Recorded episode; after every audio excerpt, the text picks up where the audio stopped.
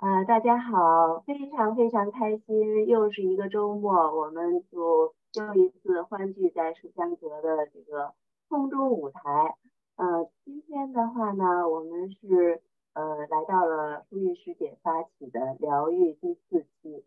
呃，也是暂时来讲的话呢是最后一期。但疗愈的过程，我们是呃在这一生中，其实随时都是呃。可以在进行在各种的这个活动中，各种的场合呃进行疗愈。那么我我们在今天的话呢，请来了三位嘉宾。这一期我们的主题呢是在公益中疗愈。那首先的话呢，呃，介绍的嘉宾的话是呃李建雄，是可能 Artify 发起人，哥伦比亚大学的访问学者。刚才大家也听到了他们。他现在是在加州。那另外一位的话，王维汉，呃，他现在也在加州，是远见教育基金的创办人，啊，谷歌资深主任工程师和经理。啊，那么这两个，呃，到时候这两个角色哈，在这个中间是怎么转换？啊，在呃这个咱们的这个教育，嗯，在呃工地和这个本身的工作。怎么来嗯安安排的这个时间，我们等一会儿的话也都可以来分享。核心啊，公众号七彩能量博主，心愿单化活动的发起人。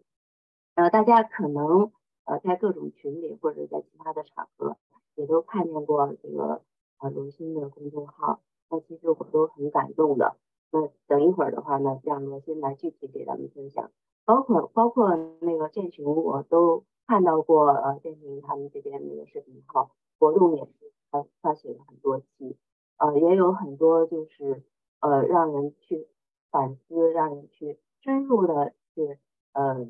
想一想，我们在这个我们的生活里面呃有什么地方是可以更有一步的这个让我们生活能过得是呃更好，更像自己。好。那现在的话呢，我们先有请啊李建雄啊给我们讲一下他现在在做什么，嗯，然后呢，我们在后面一步一步的再深入的去探讨，在做的这些事情里面，对我们的身心灵有这样的疗愈。有请，有请建雄。哎，师姐你好，大家可以听见吗？对。可以听见是吧？家里面有稍微有点吵，正在正在洗衣服。对，大家好，就是，呃，我是李建雄，然后呢是新可能的发起人，然后我是觉得呢，就是我的一个改变呢，其实是从二零一七年开始的，在二零一七年之前呢。因为我是出生在一个怎么讲，相对比较比较封闭的贫穷的家庭，然后所以因为这个原因，后面就是一路就是以学习为中心，然后包括后面到北京北漂，那这个过程呢，其实更多的是一个生存与理想这个且进且退的一个一个过程。那后面呢，就是。呃，我在二零一七年的时候呢，其实是是在国内的一家教育机构，然后是做这个职业经理人。因为就是在这个体系里面遇到了一些压力，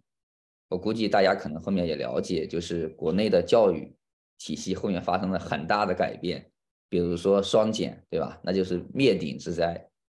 而我所在的机构呢？那基本上就是在这个体系里面，当时是做的最好的机构之一，就是或者是那种规模最大的机构之一。那我在这个体系里面就会遇到比较大的这种压力，真的来自于外部和内部的压力。在这个情况下，就是我后面出现了六个月的长期失眠，就是因为这个压压力导致失眠。后面这个失眠呢？又导致了这个出现了身心的疾病。出现身心疾病以后，就是其实当时是没有在意，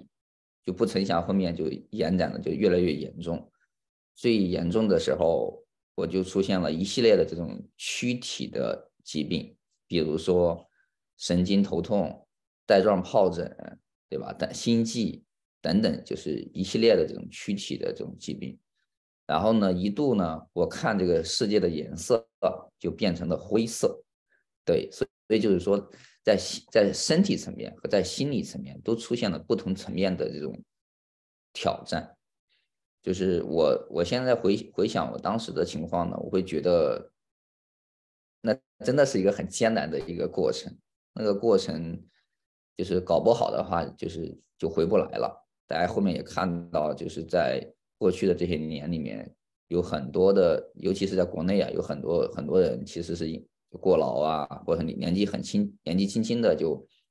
就就是最后，比如说就真的真的是就是突然就就就没有了。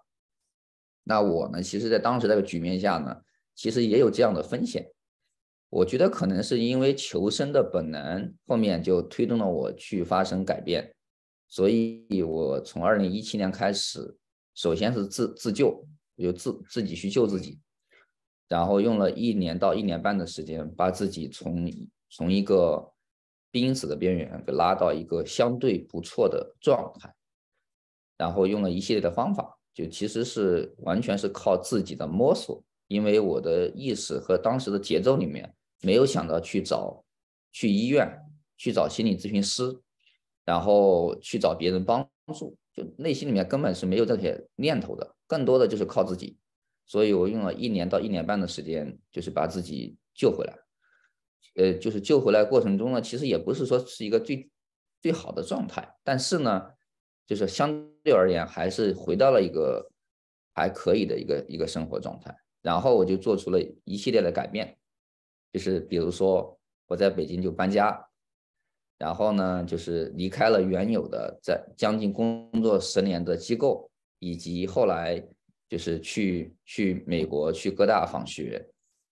对，就是这样，这是一个简单的背景。因为这样一个背景呢，我后面就发现了说，因为我自己的生命体验，我就发现了说，哦，原来身心健康的重要性，对吧？并且我，并且我也发现了我对这个领域的一个浓厚的一个兴趣。我甚至觉得我逐渐的找到了自己的一个人生的方向，所以后面我就。我就去去访学，包括在访学期间开始，就是呃拍纪录片，就关注这个成年人的这个心理健康，就去去记录他们的内心的一个故事。因为然后恰好呢，这个过程呢就是在疫情期间，所以在疫情期间呢，我呃我我们就开始做了一些陪伴大家这个呃就是疗愈自己的一个一个社群。当时我还在访学期间。那访学回来以后，其实我就需要直面自己的内心了。就这个事情，就自己的道路接下来怎么走，对吧？就是我后来就觉得，如果我七十岁的时候，我应该做一个什么样的选择呢？就是不想再回到职场，不想再继续读书了，然后就是要开始去做一些力所能及的事情。所以就是我后面就是起了一个名字叫“新可能”。就是我是希望说，通过这个项目能够去支持到，呃，支持到一些人，帮助他们能够度过生命中那些难以可能在他们当时看来很艰难的岁月，能够重新回到一个有健健康的状态，一个有生命力的状态。所以就是这是这是我现在在做的一个事情的一个基本的一个情况。师姐，我给你简单和大家简单也介绍，先先介绍到这儿吧，后面我们可以再补充。呃，听不到声音。感谢，感谢，感谢啊！对，其实刚才的话，大家也都听到了哈，就是我们可能是不是会有一个感觉，就是其实人的在一生里面充满了挑战，但是经过大挑战的人，而且又又过来的人，其实的话呢，在这个自我疗愈，或者说呃，通过这个这个世界的其他方式疗愈，然后再回过头来去帮助。其他的人，那么这本身的话呢，就也是一个疗愈的一个过程。那么后面的话，我们还会有更多的分享，比如说，你，具体的是做了哪些事情然后在这些事情里面碰到了什么样的感动啊？那下面的话呢，我们有请罗欣啊，给我们介绍一下他现在在做的事情。呃，大家好，我是罗欣，呃，我是北大八四级校友，呃，社会学系的，后来毕业以后到人民大学读了社会心理学，然后呢到海南工作，呃，二零零零年来到美国，能听见吧？用手机。呃，我现在呢，因为当时书记找我说做公益的时候呢，我还觉得我自己其实并不是专业的这个公公益方面的人士，也没有那个就公益方面的一个组织。呃，但是呢，后来我想呢，我自己是以个人和一个也不是和群体的角色吧，确实这几年参与到了很多公益活动，所以我觉得可能分享出来呢，对一些人也有价值。就是我大概讲一下吧，我这几年做的一些事情。第一个呢，就是这两三年做的最多的一个事情是发起我和那个郑琼导演发起了一个心愿单行动。呃，通过这个这个活动呢，我们帮助了一百多个领养了中国残疾儿童的美国家庭。呃，这是从二零二零年的圣诞节之前发起的，一直到目前还在做。我在我今天昨天晚上回到回到中国哈，之前我还发了两篇文章，都是帮助了最近又帮助了两个家庭。呃，在这个过程中有很多感人的事情，然后也非常有很多曲折，但是呢也非常有成就感，因为。因为实实在在的确实帮助到这些人，也从他们这些美国家庭的身上学到了很多。其实后面我可以谈，其实也是一个疗愈的一个过程。呃，这是这是一大部分，还有一大部分呢，就是我是北大八四级校友的那个群主。呃，那这个疫情这三年呢，我们北大八四级校友呢就也做了很多事情。疫情刚开始的时候，给国内捐医疗物资、捐口罩，然后呢。然后转移到美国那边以后呢，又又开始在为美国这边医生那个那个什么消防局啊、养老院啊，又捐医疗物资。呃，然后呢，在二零二一年吧，应该是就是河南水灾的时候，我们又发起了对河南水灾的一个援助，也也在当时呢，也很多人都加入我们，给那边捐了很多物资。呃，还有一个在过去的几年里呢，我们八四级组织了拔丝学堂。都是公益讲座，其实是很多都是包括跟我们呃疗愈有关的抑抑郁症啊，呃精神疾病，啊失眠啊，还有很多医疗方面的呃各种各样的讲座都有，都是公益讲座。有些讲座还是蛮做的非常好的，呃非常有名的专家，包括彭海平教授啊，做那个积极心理学，这个做了上百期的讲座吧。这其实也这也是公益活动的一部分吧。那还有就是我个人呢，还有参与了，比如说我现在在美国，我们在这个我们当地的这个当地参加了一些慈善活动，比如包包括组织这些当地的华人，呃捐口罩啊，或者是到老呃帮助老人院啊，呃跟当地的呃社区政府机关，呃有各种社区活动和慈善活动，这个也我也是经常参与。还有一个就是。比如说，个人这个呃学校里面啊、高中里面、初中小学组织的各种活动，我都有参与。所以呢，我觉得在这方面来说呢，就是我愿意今天吧，把从各个层面，呃，怎么来参与的公益活动，啊，有哪些呃心得吧，都分分享给大家。啊，那我就先说这些，好吧？好的，好的，感谢师姐啊，就是那个自己介绍的这一部分都非常简单，但是实际上呢，事情的话都不简单。那么我发现了，您跟那个呃建雄有了一个共同点，就是这件事情的话呢，都是从疫情期间开始做起的。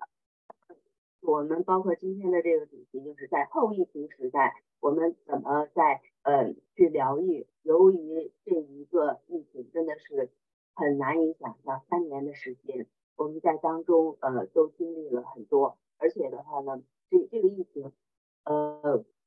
可以说就是肯定是改变了我们每一个人的生活，包括我们现在在网上用这种形式的聚会，那在疫情之前我们是难以想象的。好的，那现在的话呢，我们把呃这个镜头交给呃维汉啊，让他来介绍现在在做的事情。大家好，感谢 Queenie，呃，师兄师姐好，啊，我是维汉。那刚才听两位大呃两位朋友介绍，其实我也是我的公益组织也是在疫情期间创建的，就是二零二零年的七月。等一会儿我们可以再聊聊我们为什么这么这么巧合啊？我想应该是有共同的原因的，就像刚才坤尼说的。我想我大概简单介绍一下我我自己及以及我的这个公益基金会的情况。啊，我做的这个事情叫远见教育基金会，就是也叫远见奖学金，我们为国内的。啊，本科到研究生的同学们啊，发奖学奖学金，并且呢，配给他们配以这个一对一导师的支支持。那这个想法是怎么来的呢？我个人经历是这样，就是在国内上学工作了几年之后，啊，又去了加拿大上学，啊，最终来到美国创业，啊，现在是在硅谷在谷歌工工作，那一直是做计算机技术，啊，在这个。呃，过程当中就是从国内上学、高中、大学，一直到在这边创业，啊，遇到了很多呃同事也好、亲戚朋友，甚至是素不相识的人，就是他们啊，给我了很多帮助，尤其是在有些有几个人生比较关键节点上，并不是我的老师，而是我就这些我我所谓的呃 mentors 啊，让我意识到很多呃一些很关键的点，那把我。啊，帮助了我很多成长吧。那我尤其是来到啊美国之后，我发现这个 mentorship 就是导师制这种这种文化非常的盛行，所以我我们后来就希望能够通过这种方法帮助到国内的啊啊同学们年轻人。所以远见奖学金的方式呢，就像刚才说的，有两种支持：物质的支持和精神支持。那物质支持就是奖学金。那我们从啊美国这边。啊啊，募集资金，然后支援国内的啊学校的学生们。同时呢，我们也是从社会啊各行各业啊邀请到所谓的这个远见导师啊，帮助他们跟学生通根据他们的个人背景、个人兴趣以及学生的背景和需求啊配对儿啊，让他们帮助学生有这种长期的帮助跟跟支持。啊，目前的话，我们是呃三年前成立的，目前。呃，有差不多六十位活跃志愿者，啊，支援的学生遍及全国，啊，大陆大概啊四十多所学校。我们远见有一个呃愿景吧，所谓的愿景就是有志青年不因局促而苟且，有志青年不因局促而苟且啊，有三个关键字，第一就是有志，就是我们希望能够找到学生不仅是啊学习优良，而且是对呃呃。呃，社会有很强的呃责任感，有有大爱，有有家国情怀等等的。那其次呢，我们不不希望他们因为经济情况、家庭出身或者其他的一些呃现实因素而苟且。也就是说，我们希望能够远见，通过远见的形式，帮助他们实现他们自己的人生、事业理想以及最终的事业呃社会的责任。那我们嗯，怎么帮助他们实现这些啊这些这些这些梦想呢？啊，我的一个希望就是最终我们能够融合啊中国的。西方的、现代的、传统的各种各样的教育理念跟方法啊，能够探索出一条比较适合国内现在学生环境和这种就成长呃心态的呃嗯方法吧。比如说，我们目前啊开发出了有三个层面和三个维度，就这是我们这整整整套啊系统里面的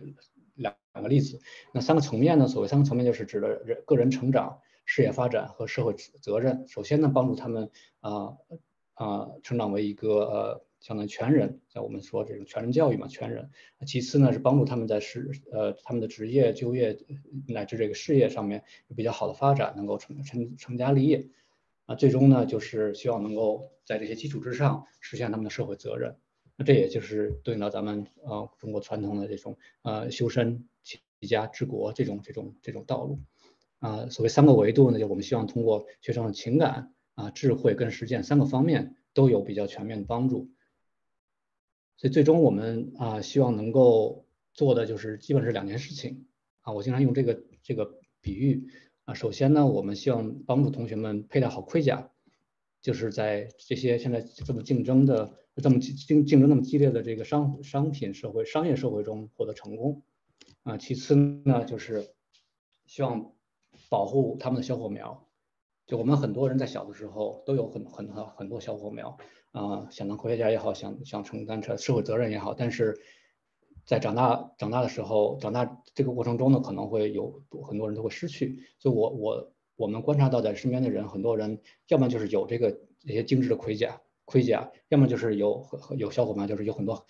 非常有爱心，但是呃也有很多很很多社会责任人，但是他们得不到社会的保护，他们属于弱社会弱弱势群体。那我们希望我们能够帮助学生，同时在在社会获得成功，也也能够啊这个在 sorry 在在获得社会成功的同时，也能够把这些小火苗传递下去，最终为社会带来更多的啊价值。那我先简单介绍这这一些。好的，好的，感谢感谢。那么其实我通过这些理念来看的话呢，呃，我们就是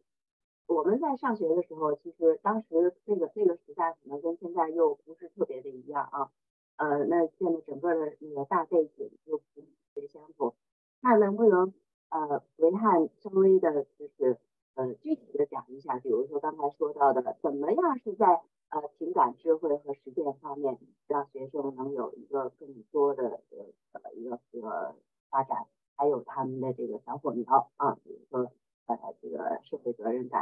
然后这个爱心，是吧？包包括这些方面，嗯，那那个可不可以更多的来给我们讲一下？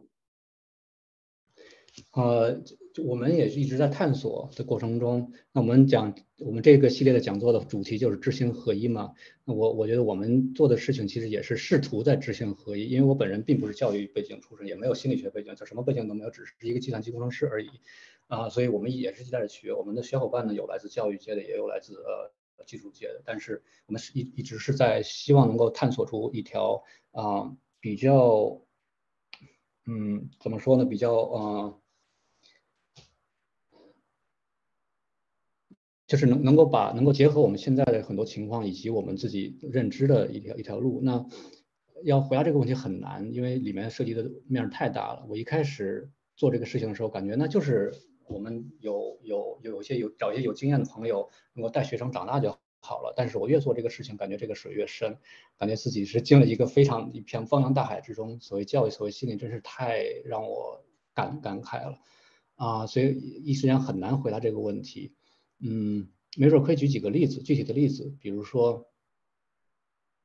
我们有不少同学来自于啊比较困难的地区，但他们内心非常非常的善良，他们也学习非常非常努力，他们能从一个乡村，一个非常偏远的、非常贫困的乡村，能够考到一线城市、二线城市的这个一本大学，是非常非常不容易的事情，因为他们要他们经历的这些啊过程中经历这些困难跟挫折，是很多人，尤其是。咱们身边很多的社会精英根本就不能想象得到啊。那我们在跟他们接触的时候呢，就发现他们虽然有很多这些内心的这个我们刚才说小火苗，但是他在呃一些具体的盔甲上面，并不是有很多的方法或者是能力。比如说他在上台上台表演啊，不是叫表演演讲，就非常的不自信。那我们观察到很多学生有一个很普遍的现象，就是不自信，这是也是社会这个大的环境问题造成的。啊，所以我们首先在这方面，如果我们观察到这个学生有这种情况，不自信的情况，首先就帮助他们培养自信，帮助他们去去去表达，帮助他们去学习这些不同的呃呃这个这个技巧也好啊，以及帮助他们去恢复或者建立他们的自信啊，通过各种各样的方法，比如说我们除了刚才说的一对一导师制，就是是我们每个导师会跟他们定期的有一对一的呃聊天儿，我们引导他们啊，同时呢，我们也有互动分享会。在这个分享会上面呢，往后我们会建议，就是呃建议同学们来发言，或者是鼓励他们提出自己的看法等等的。啊，因为我们其实中国古古人有一个非常重要的教育的观点，就是因呃因地制宜，但每一个学生的情况是不一样的。在现在这些就是呃高等教育的这个系统当中，我们其实是把每一个人变成让把希望把每个人变成一样的，用一样的模子来教育他出来，但这在很多情况下，尤其是啊，全人教育这个领域并不是很适合，所以我们根据这些情况呢，会帮助学生，呃，制定会帮助他的导师制定一些不同的方法来增强他的自信，啊，以及帮，比如说帮助他们，呃，了解他们要找工作的时候会遇到什么样的问题，他们应该怎么样写简历，怎么样去啊把个人品牌建立出来。那有些情同学的情况可能比较稍微有些不太一样。可能在这些方面，在这些同学身上，我们可能更帮助他们。比如他们本身本身已经很优秀了，我们需要帮助他们把啊啊嗯，怎么讲呢？就是帮助他们建立起更多的这种啊对社会的关注啊对社会责任这种感想感感觉。比如说我们很多同学他们都认为，我不大学毕业以后，研究生毕业以后，我就去就去找份工作而已。这个工作本身是一个职业，那这个职业和事业本身这两个词儿有有着非常本质的区别的。所以一个事业就是把一个人把他做的事情被看成并不只是养家糊口工具，而是实现自己一种理想、一种意义的。呃，途径。呃，那我比较感兴趣有一个问题哈，就是那你们是怎么去选择这些呃帮就是帮助的对象呢？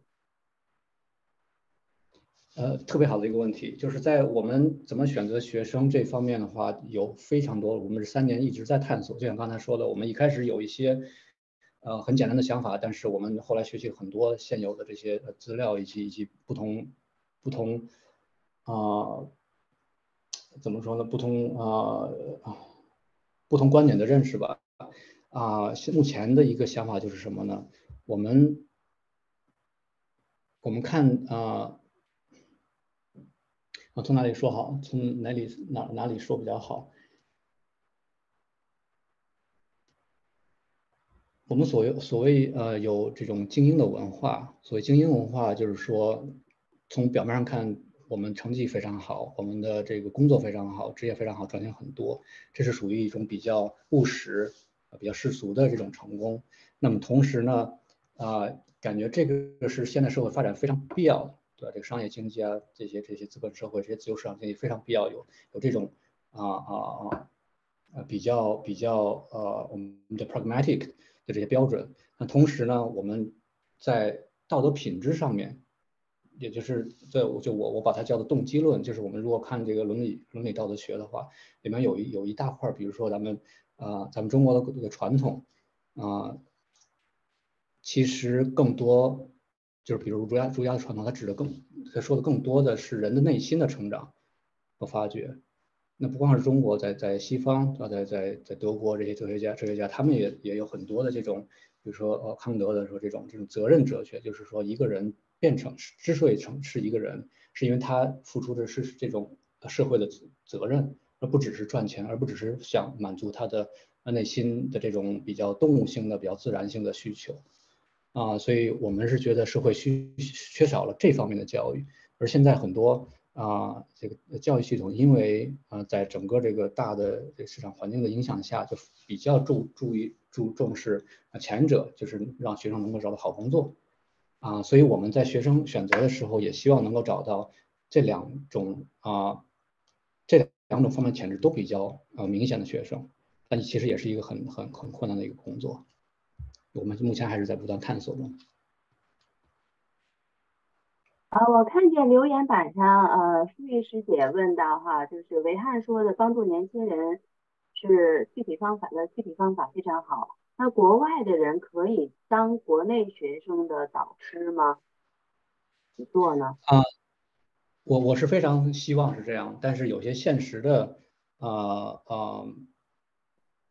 限制吧，就是我们很多学生都是来自于啊，就是教育条件。不是很好的地区，也就是他们的英语其实，呃，比较吃力，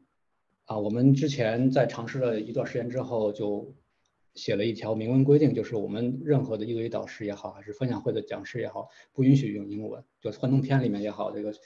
口语里面也好，尽量避免。所以也比较遗憾，我是的确希望有朝一日可以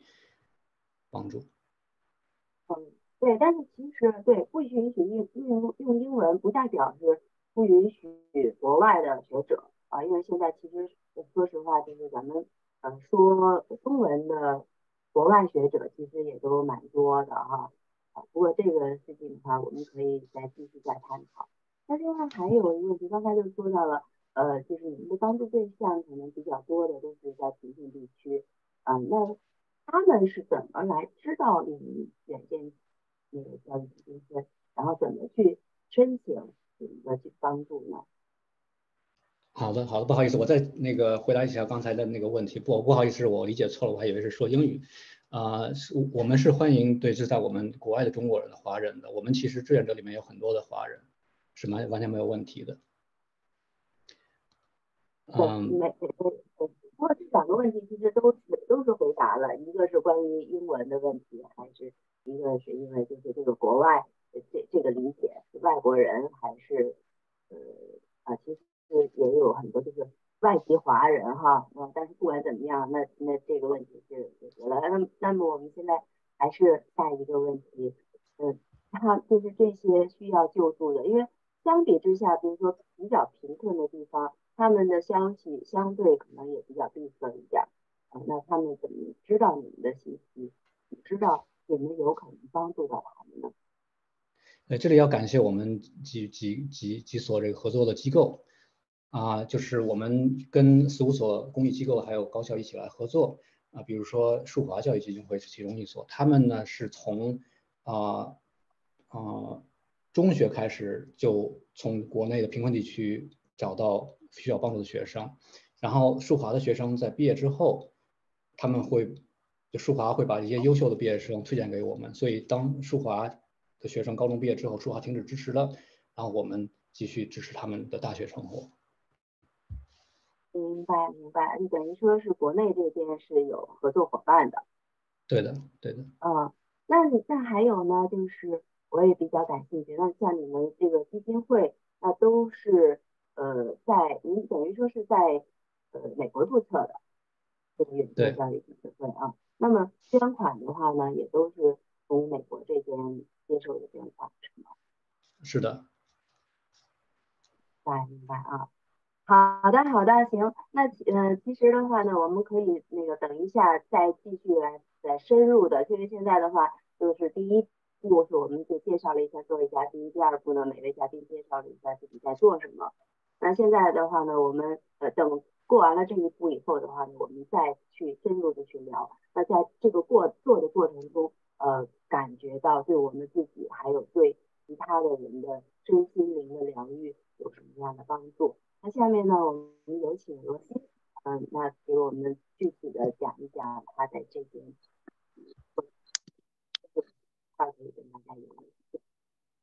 嗯，好的。呃，那就是我就讲一下具体呃我做的几件事情吧。就是第一个就是这个心愿单行动，它这个其实我就是呃给大家说一下呢，就是我自己从这个做公益活动的那个感觉上来说呢，有有两个很重要。第一个做自己喜欢做的事儿，就是我自己本来就是对，比如说帮助这些弱者呀，帮助其他人，自己是感兴趣，所以我看到有这种机会的时候呢，我会非常的。有冲动去做，第二做自己能做的事儿，就是不要画一个大饼，然后自己呃高不可攀的目标自己达不到，呃，所以呢，就是这个心愿单呢，呃，现在你你这个呃拿出来这个是我们是水灾，呃，其实也可以吧，水灾水灾活动也是一个同样的例子，当时是呃河南发生水灾的时候呢，我们北大八四级校友在之前的捐款呢，大概是剩了几千块钱。我们就商量一下，说我们马上送到河南河南去帮助他们。我们就做自己，因为其实很容易，我们手里有钱。我们当时联系了当地的志愿者，马上就购买了物资，然后在第一时间就送到了。在我写了一篇文章，大概是二十四小时还是四十八小时，转眼之已经送到了灾民手里。然后呢，当地的人给了我们反馈，给了反馈以后呢。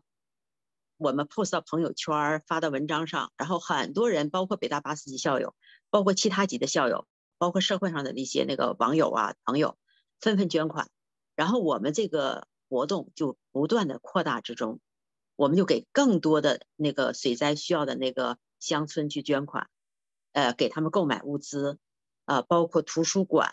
包括那个呃贫穷的地区。总而言之呢，我们的事情就是从一开始是一个。我们只做一个很小的事情，最后呢，做到很大的一个事情，这就是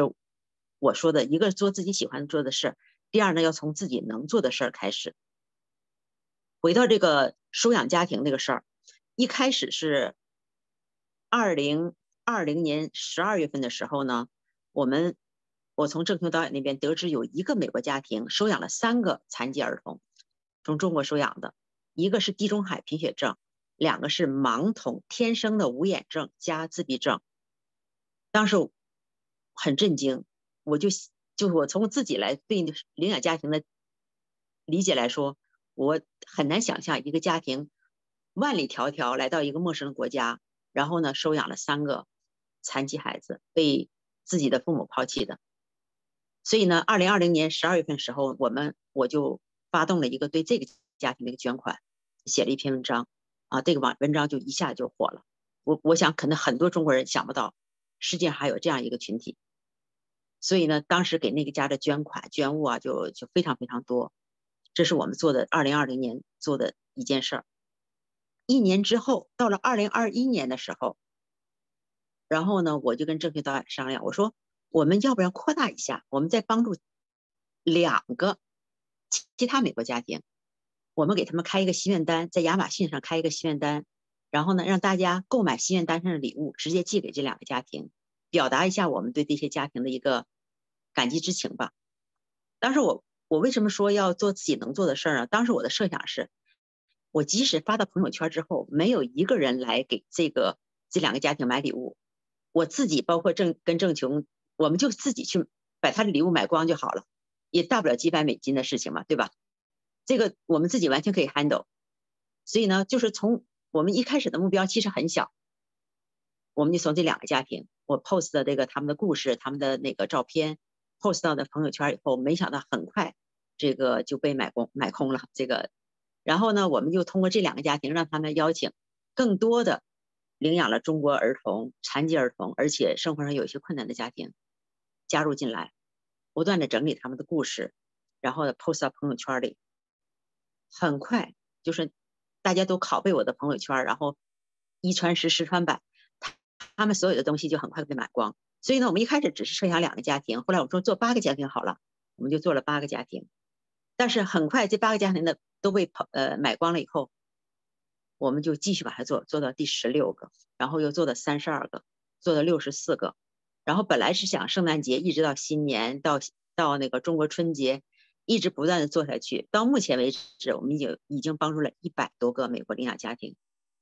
所以呢，我就想就是想说的是，一开始我们做从小的目标开始，但是呢，如果这个事情是很有意义的，可以影响很多人的话，这个事情像滚雪球一样，就就会越滚越大。呃，这个现在这个照片呢，是一个我最新的一个美国家庭。因为我前几天在 Facebook 上看到有一个捐款一个一个故事吧，有一个母亲写的一个捐款故事，她领养了三个呃中国孩子。这个小女孩是在湖南一个手机店门口，她出生以后就被放在那个手机店门口了，啊，身上脐带还没有剪断，然后呢只有一瓶牛奶，也没有任何信息，就就扔在那里边。后来呢浑身青紫。后来被一一对澳大利亚夫夫妇呢领回去，给他，呃，给他就是养养到正常体重，然后呢又送到福利院里面。所以呢，他这个小孩是叫心衰，他是从小就有心衰，在这个整个成长过程中呢，就不断的接受心脏手术。啊，那有一个这对美美国夫妇呢领养了他以后呢，知道他有心脏手术，呃知道他有心衰，但是还是决定给他领养回来。然后他经历了大大小小的手术，呃，一直到他现在十一岁了，但是他心衰一直没有解决，因为他已经喘不上气来，走不了路，非常痛苦。所以他们最后的希望就是心脏移植。那心脏移植呢，终于在四月四月十七号那天，呃，突然他们收到了有有人有一个人去世，有心脏，所以呢，他们。临时进行了心脏移植，这就是这个小女孩。我的最新一篇文章呢，大家可以看一下七彩娘娘。这是另外一个女孩，我我最近给她做了一个捐款。她是在中国，应该是广东被受领养的，十十个月就被领养这边。啊，是不是有些噪音呢？不是我的吧？然后这个女孩也是。两年前白血病，急性白血病，呃，家里也是花了很多，几乎她有两年时间都是在医院里面做呃治疗。这另外一个女孩也是是她的呃妹妹吧，也是从中国领养的，她家里从中国领养了五个孩子。嗯，这个女孩非常哎经历了非常多，因为两年的时间不断的在医院里治病、化疗，呃，最近出院了，然后呢，因为刚满十八岁，所以我又给她发了发起了一个心愿单呢，让大家给她买一些十八岁的生日礼物吧，表示对他的一个祝福。所以这就是我，这是这是两个例子，就是做的心愿单的这个事情。这个事情呢，其实是一个非常好的一个事情，因为我觉得它是一个一个桥梁，就是把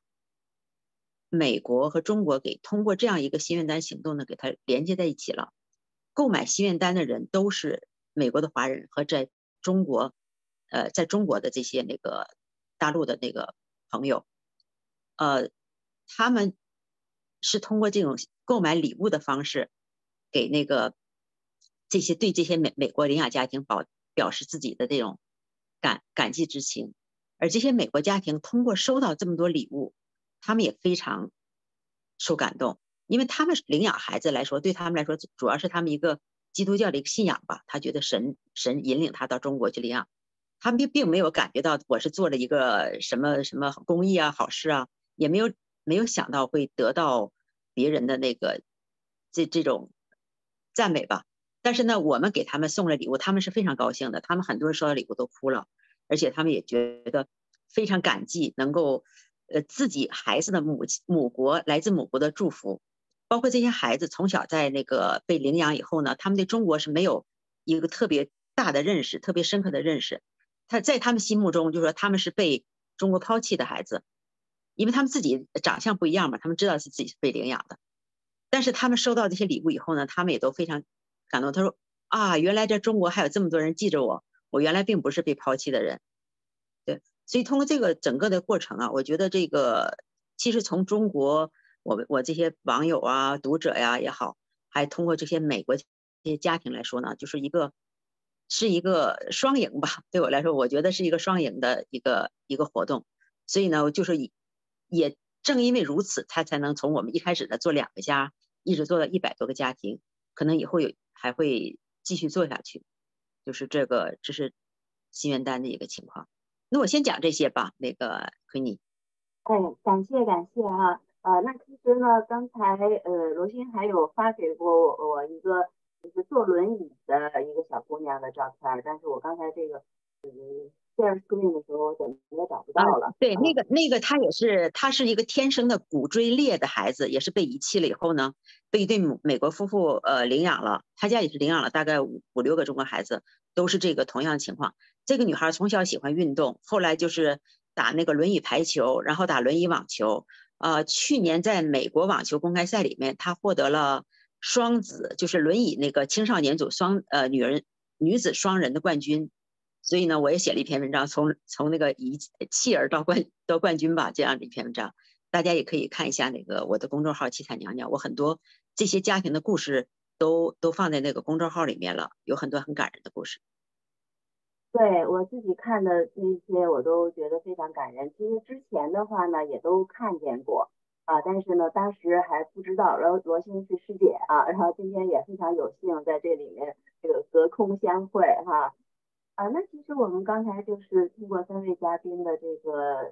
这个聊的哈，我们都有发现一个共同点，就是从一个一件事情做起来，然后呢，呃，发现哎这件事情还可以做下去。然后就嗯，这个坚持了两年多的时间。那我相信后面的话呢，还呃还可以，还会那个更加持续下去。嗯，我们这边也会呃通过像我们这样的活动，那也希望就是在社会上得到更多的支持。所以其实你看现在就已经有回应了啊，有用户问怎样才能参与心愿端活动。呃，这个就是我们每次给每个家庭开心愿单的时候呢，就是一般是写一篇文章，分享他家里的故事，然后在文章结尾呢有一个连接。这个心愿单是在亚马逊，呃，这个这个家庭自己开的，根据他家庭的需要，这个心愿单大家可以把这个连接打开，放到这个浏览器里，打开以后呢，就可以选，可以选一个礼物、两个礼物，然后呢可以写留言。这个礼物呢购买了以后会直接。亚马逊是这个，就直接寄给他这个家庭了，呃，你是不需要通过寄到你啊，你再寄给这个家庭，不需要的，所以还是非常方便的。而且那个家庭也可以给这个这个捐赠者给写那个回应吧，就 reply 这些，呃，写感谢信啊，note。呃，我我后面可以再对再仔细再再分享一下这个具体的一些操作的过程。对，但是是很容易的，嗯，对，好的，好的，啊，呃，好，那现在的话呢，我们把呃这个镜头转到建雄，呃，那建雄的具体给我们介绍一下他在当中有哪一些事情，然后呃，同时在做的过程中也感动过自己。啊，谢谢师姐啊，刚刚刚刚呃罗师姐啊，呃王师兄啊讲的都特别好啊，罗罗师姐就是讲了这个很具体的案例，这个非常有启发性。呃，其实我我觉得我这边就是可能我们也有，就是可能会有一些相似的一个相似的一个一个路径吧，就是因为我当时就是二零二零年在纽约的时候，当时还是在访学，访学期间呢。就本身能不能回国还不一定，对吧？那个那个环境下，就是纽约的环境还当时是比较恶劣的。然后我当时就是在想说，我能做什么？我能做什么？那恰好呢，我们是在二零一九年的时候呢，拍了一个小的纪录片，然后主要是记录这些从国内去国外的这些访问学者们他们的这个生命的一个故事。所以后面我们就把这个纪录片在线上做了一个放映。做放放映完以后呢，其实我们当时是来了两百到三百人，就是就国内外啊，呃两百到三百人的线上的观众。这个这个群就是后面建立的微信群。有了这个微信群以后呢，我是在想说，那反正现在空的也是空的，疫情期间呢，我们能不能做一些彼此的一个互相的一个陪伴和支持的工作？所以就是我们做的第一件事情就是就是。邀请这个社群里面的伙伴，就是来分享他们的故事。就是当时第一期呢，邀请的是一对父子，那个父亲呢是在国内是阳明心学的传承人，然后孩子呢就是他的儿子是在耶鲁大学读的是心理学的博士，所以请他们两位这个父子一起来分享他们的生命故事。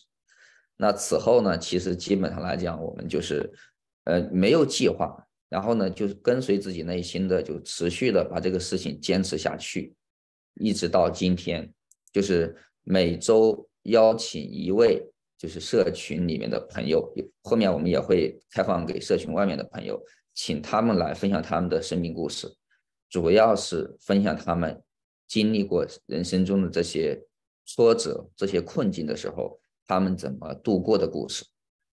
呃，就是在过去。就从二零二零到今年嘛，我们持续做了一百多期的这种生命故事的沙龙活动，所以呢，这个是过去尽可能做的 最最最长的一件事情。然后我觉得也是未来我们长期会做的事情，希望我们能够做到。这这个我们交给未来了，比如说一一千期或更多，这个是我们交给未来就好了。这是一个方面。然后通过通过这个故事的分享呢，能够彼此的疗愈，这是一个我觉得是。这个过程中，我们能够看到的一个一个情况，然后在这个在这过程中呢，其实因为很重要的事情是在于，比如说这个项目的发起人怎么去理解这个事情，对吧？怎么去理解这个世界？然后就是我后面就就感觉呢，这个事情在故事层面是远远不够的，我们能不能去呃继续做一些力所能及的一些事情？所以后面我们其实是做了一些。和心理科普以及文化倡导相关的工作，所以我们就形成了专题，就是叫就叫无问东西，就是我们觉得这个事情它是一个它的底层来自于我们这种一个比较有包容的、比较有抱持的一个滋养型的文化，这是比较重要的事情。所以后面我们就就就是会会结合这个社群伙伴的实际需要来做一些。和科和心理科普和文化这个倡导相关的工作，比如说我们去关注青少年的这个心理健康，对吧？这个我们持续在做，因为因为这种情况在国内现在是非常严峻的，呃，或者说在全球现在都我们都看这个局面，就是比如说，比比如说在国内的话，我们现在就是我和一些就是心理学家交流的时候，他们给我透露啊，就在国内的现在一年。一年的这个青少年自杀的人数十万人左右，就是中国的青少年这个抑郁自杀的人群已经在全球排名第一了。对，所以这是非常严峻的情况。我们我们过去也是在做一些力所能及的一些呃，就是沙龙啊，包括这种高峰论坛，包括我们五月五月七号会在北京做一场，就是其实是青少年这些青少年学生他们自己拍摄的，就是青少年抑郁的片子，去去揭示网络暴力，对吧？这些等等这些现象对他们的影响。那这个就比如说青少年抑郁刚刚介绍了，然后呢，我们也有关注老人的，就老年人的心理健康，因为大家也知道疫情期间，这个老年人其实是影响最大的群体了，对，就就是，所以我们后面就邀请了像北师大的老年人的这个研究院的王大华教教授等等吧，就这样的，包括我们也邀请了一些做安宁安宁疗愈的，就是就叫临终关怀安宁安宁疗愈这这些方面的一些从业者来来就这边来做一些。做一些科普和倡导的工作，所以这个是是过去其实是在故事故事分享的过程中衍生出的一种在文化层面的一个倡导的事情，并且这个事情我们后面会持续做。我们现在也在尝试，比如说和出版社，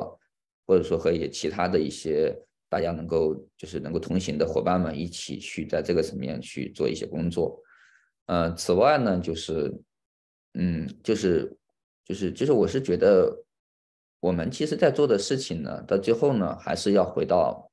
回到每一个人的生活中去，回到每一个人的具体的生命中去，而不是说，呃，是一个就做这个事情，不是一个叫阳春白雪或者是和不落地的事情。所以，我们呃，我觉得和今天这个分享的主题很相关，就是我们在骨子里面，在内心里面一直希望是做一个知行合一的事情。那那就是因为本身我们在关注这个领域，其实我们怎么界定这个领域呢？是一个比较复杂的。其实它是心理健康，但是它又不仅仅是心理健康。就我一直在想找一条，需要把比如说心理健康、把生命教育，对吧？把刚刚那个王师兄提到的全能发展，以及我们在关注的生命美学，这些能能不能整合在一起去考虑？所以就是。呃，我们其实是是有一些，我们我们的底层是希望能够去后面能够去做社区，能够做一个长期陪伴的社区。这样的话，我们就能够呃，不仅仅是是去治病，因为治病的代价太大了，对吧？就是我当时所经历的苦难，其实我是也不是苦难吧，是一些小小的挫折。但是就是我后面，因为我后面 做社群的时候，认识了更多的伙伴，其实。包括我们一起，嗯，就是对，就就不不具体的吧，就是我们接触了更多的伙伴，就是他们现在身处在比如说重度抑重度抑郁，或者说其他的一个局面下，但是就是本身他们是特别有才华的人，他们一个人可以做很多很多的事儿，能够让能够让让这个世界变得更美好的事情，但是他们现在因为他们的身心状态，他们现在被困在孤岛里面，他们出不来了。我认识不少这样的人，我会觉得特别可惜。就是当我们想去在那个层面去影响的时候，既依然可依然可为，但是我们有没有可能往前走？所以，所以就是这是就是我们希望去做这个事项目的一个一个一个想法。我们希望能够做心理预防，甚至我们希望在心理预防之前做做文化倡导，就是这样，我们就会。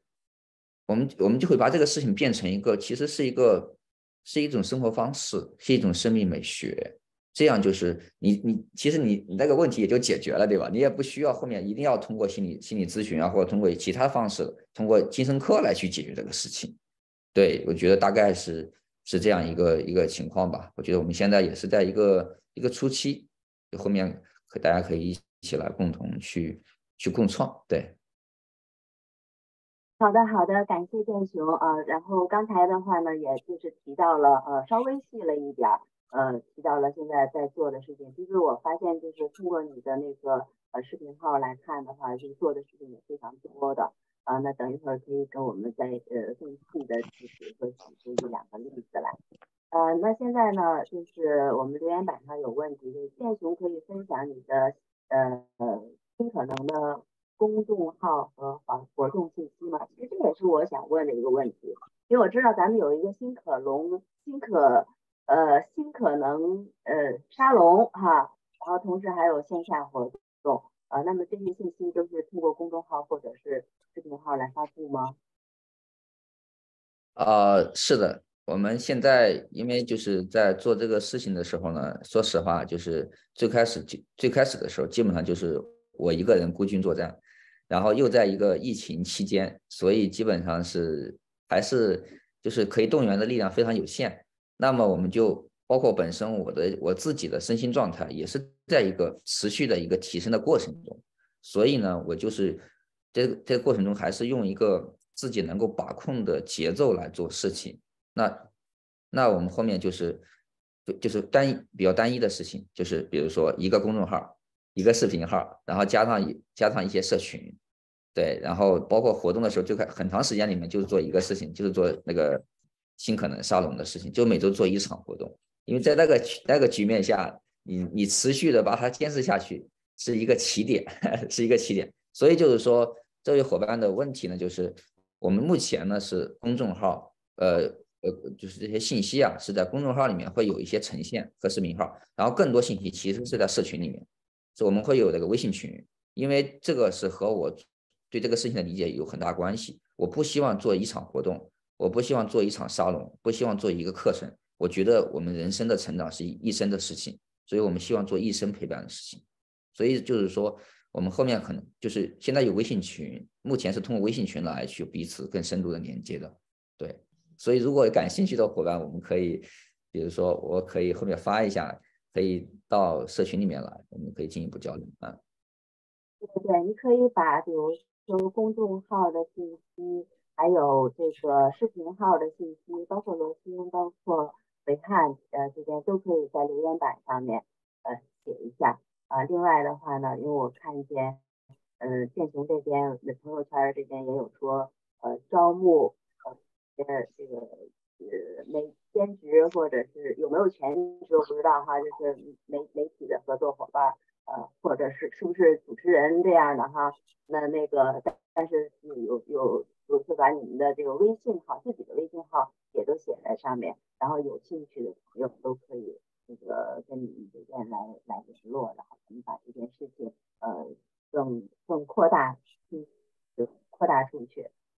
啊，那其实刚才我我其实，在你的这个朋友圈里面也看到了，有有比如说有一些题目哈，呃，有一些内容我也就也进去看了看。呃，那就像比如说孩子抑郁了，父母怎么办？啊，那其实这些的话都是。呃，很很现实的问题，有很多父母都面临着这样这样的事情。那么有有很多父母，我都觉得是非常遗憾的话，在孩子抑郁的时候，他没有认为自己生病了，然后以至于呢，这个病就越来越重，到最后不可收拾。呃，碰到过这种病，就变成了悲剧。这次普及可能也是在呃防患于未然，然后给大家更多的呃。啊，让大家意识到啊，这个也是病。另外还有一些的话，比如说新冠疫情的受益者，嗯，那在这个是怎么来进行疗愈的，或者这些方面，还有包括比如说女性关怀、老人陪伴，呃，那这些里面的话，能不能举出一两个呃事情比较有，嗯，呃，怎么说呢？嗯，对你来讲，你觉得？比较的愿意拿出来跟大家分享。我刚刚好像这边信号不是特别稳定，我大致能够理解师姐的想法啊，就是我我是觉得我做所有的事情的原心在于我们每一个人先照顾好自己，就我们每一个人先照顾好自己，不管是我们的这些从业者，还是说我们就是希望关注的核心群体，比如说成年人。就是因为，你比如说我们讲成年人，其实他们就是上有老下有小，他自己又是在一个非常忙碌的工作、学习、生活的状态里面。那这个情况下，我们特别希望的是说，每一个人首先照顾好自己。这这句话其实看起来很朴素，但是很多人做不到，很多人做不到。所以就是过去拿了那么多的故事，做了很多的原心，就是。我们倡导每一个人对自己的关心关怀。那在这个基础上，我们再去看看我们在家庭的角色，我们在社会的角色。所以就是，这基本上就是我们过去的所有的事情的一个核心的一个逻辑，包括这也是我个人在日常的这种工作、学习、生活中的一个核心的逻辑，就是我们先把自己照顾好了，再照顾他人，然后当我们把自己照顾好了，我们自然而然的就更有方法、更有能力照顾他人，比如说。就是我们现在讲青少年抑郁这个情况，我们举个例子啊，那就是因为我也有有两个孩子，就是当我的生命状态不好的时候，我作为这个家庭里面相对而言比较有这种对吧？那个地位就是相对而言比较有这种能量感的一个地位，那很容易去影响我孩子的这种生命状态，很容易去影响我父母的生命状态。那么，那么就是。我能不能够去把自己的身心状态调整好？对，就是首先得有这个意识，在有这个意识的基础上，我们再看看怎么做。那其实我过去七年左右的时间里面，持续在去用我自己的生活在践行这个方面的一个情况。最开始就是自己救自己，自己调理自己，然后在过程中发现，哦，原来亲子方面遇到了一些以前没有意没有意识到的一些挑战，那就开始去调亲子关系。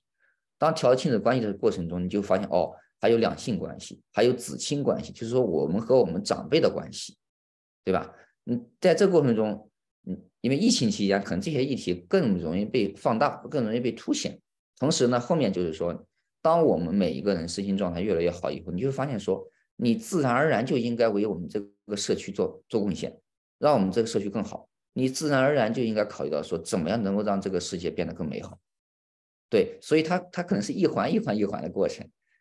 对，呃，我我就不展开了，好吧，师师姐，我大概介绍一下这个情况，嗯。好的，好的。其实刚才就是说到那个，呃，首先照顾好自己，呃，因为其实呢，我们在疗愈第三期的时候呢，就当时有个师兄是张永红师兄，我们原来在线下聊天的时候呢，也聊到类似的问题，但是当时在线上的时候，时间关系就是没有也没有深入的聊下去。但是他那个时候我在线下跟他交流的时候，他就提到了，就是我们从小受的教育，可能比较多的让我们呃知道怎么和其他人相处，怎么和社会相处，但是呢，我们从来没有这样的教育，怎么和自己相处。那所以现在我们等于说变成了，呃呃，我们以前没有受到过这样的教育，但是现在的话呢，我们在。学习的过程中，我们在生活的经验中，我们知道了这个的重要性，我们把它传播下去，然后让让我们的下一代能早一点意识到这样的问题，那也是非常的，嗯，也算是我们一个火种吧，是吧？哈，借借用刚才这个伟汉这个说法。那现在的话呢，就想再问一下罗欣哈，嗯，那你就是在呃这一些呃帮助。大家建立这个心愿单的过程里面，呃，你觉得，比如说你你在中间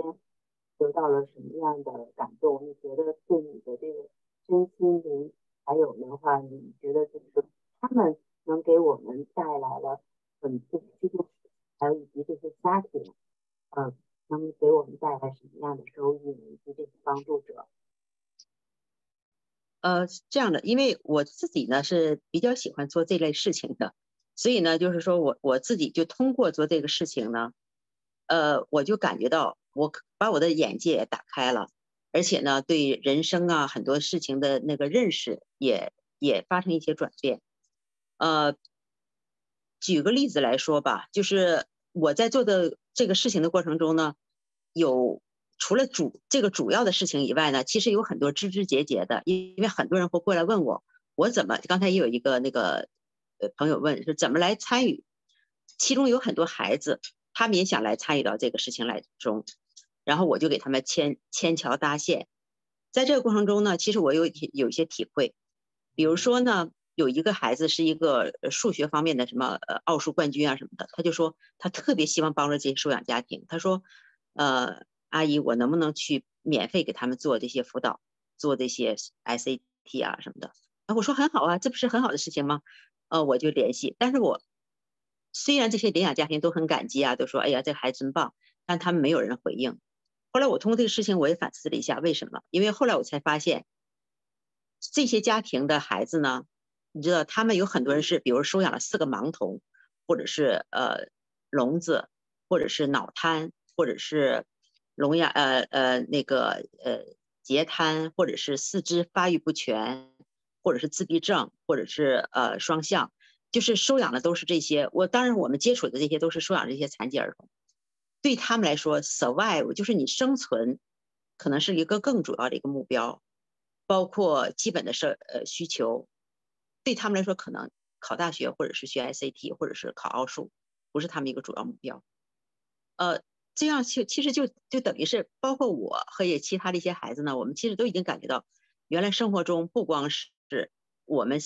作为一个华人孩子啊，或者说我们想的那些东西，有很多更广阔的东西。对吧？有有有更多更多的人群，他们的需求是不一样的，对吧？你比如说对聋哑孩子，你你怎么来帮助他们？对一个盲童，你怎么帮助他们？跟我们想象的是不一样的。而我们以前没有接触到这些这些这些孩子，也没有接触到这样的人，所以呢，就通过这个过程中呢，我就觉得，哎，我自己看问题的角度可能也不太一样了。因为我们以前觉得，哎呀，自己孩子考考试考个 B 和 C 已经是多么了不得的事儿。可是你放在这个这个群体来说，可能对他们来说，怎么把孩子的白血病给治好，怎么能够让孩子那个这个癌症能够缓解，怎么能够让他那个什么抑郁的倾向呃得到一个呃呃更好呃更更呃治疗，他们是心思是放在这个这个方面的，对吧？所以呢，就是说。所以我也在这个过程中，其实我我跟很多那个小读者呀，或者是小朋友，也也也也也做了很多事情，就这个不断的摸索。比如说有些孩子，我觉得他们做的很好。在心愿单活动发起的时候，有一个杭州的一个初中一个女孩，她就看了文章以后，她很感动，她就发到她的同学，他们捐了一些钱，然后呢，他们用英文写了很多很鼓励的话，呃，他们为一个家庭呢购买了，把他所有的心愿单都买下来了。然后我把他们写的话分享到这些领养妈妈的群里面，因为我有 Facebook 的群，好多人都哭了。他们说我们想象不到中国的青少年对我们是这么的鼓鼓励我们，或者是是这么好、这么优秀，呃，这么心怀天下呀，这么愿意帮助别人，对吧？而这些孩子呢，通过这些收养领领养家庭这些反馈呢，他们自己也也受到很大的触动，因为他们是这些是。